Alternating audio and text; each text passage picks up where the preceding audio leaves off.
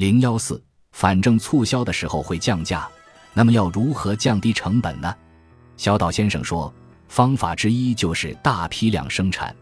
大批量生产并非为了省事，无论产量多大，制作工序基本相同。重要的是要找人工费用低廉的国家下订单，以此降低成本。在日本的工厂里，大部分工作都由小团队分工合作完成，这种生产模式更加接近于定制。企业通常以几十件服装为单位下单，换成中国的工厂。订单就会以五百到五零零零件为单位，而到了孟加拉国或越南，这个单位还会继续增长，变成一万到十万件。在团队分工合作的情况下，工人会经手不同种类服装的整个制作过程，因此在几年后，工人的技术水平会得到提高，工资也会上涨。但在孟加拉国那样的国家里，制作工序和流程被细分化。即使刚刚进厂的工人也能迅速投入工作，甚至有的人进了工厂，整整一年都在安装服装右侧的纽扣。这样的工作无论干上多久，工人的技术水平也不会提升，工资也不会上涨。至于企业方面，由于成本降低，也做好了商品滞销的心理准备，只要整体能盈利就行。消费者所注重的只是眼前的衣服。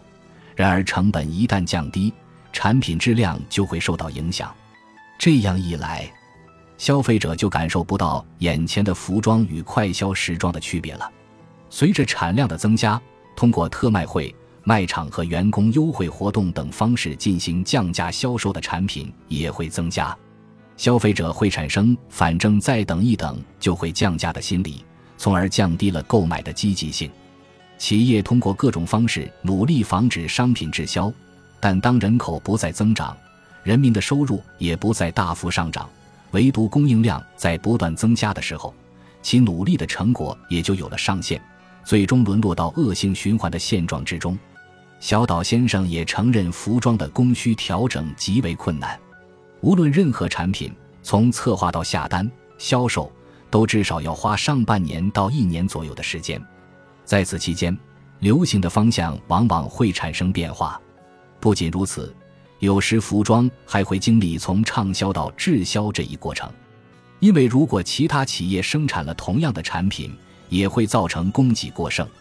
所有企业都在调查竞争对手的连锁店里是否存在同类产品，然而供需的差额却要等到答案揭晓的那一刻才能知道。